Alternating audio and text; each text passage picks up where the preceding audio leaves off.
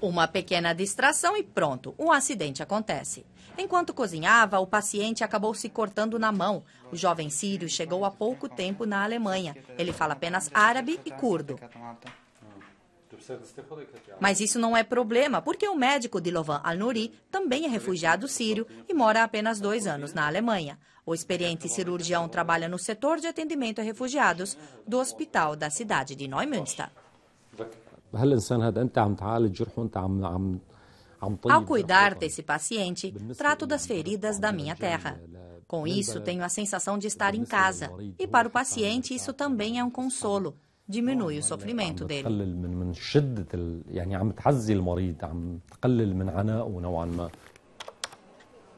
O clínico geral Monter Cheho também teve que deixar a Síria há dois anos. Ambos os médicos atendem refugiados de sexta a domingo. Para eles, é uma ótima oportunidade de entrar no mercado alemão.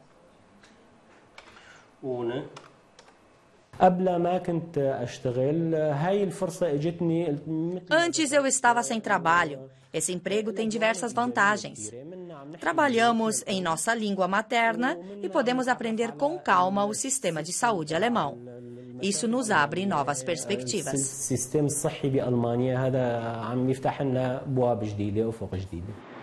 Perto do hospital fica um abrigo para refugiados em um antigo quartel militar. Cerca de 5 mil refugiados moram aqui, quase o dobro do planejado. Durante a semana, eles recebem atendimento médico no próprio local. No fim de semana, a assistência é prestada no hospital. E os dois médicos sírios foram contratados exatamente para cuidar melhor dos refugiados. O novo setor de atendimento tem dois médicos e três enfermeiras. Eles atendem mais de 400 refugiados por mês. Sem a barreira do idioma, o atendimento é quatro vezes mais rápido do que com médicos alemães. Um sucesso que está despertando o interesse de outras clínicas. Muitas pessoas estão nos contactando. É um projeto conjunto da direção médica com a direção de enfermagem. Ambas são muito abordadas para realizarem cursos a respeito. Também recebemos telefonemas de outras cidades perguntando se está funcionando, como fazemos isso. E mais um paciente chega ao pronto-socorro.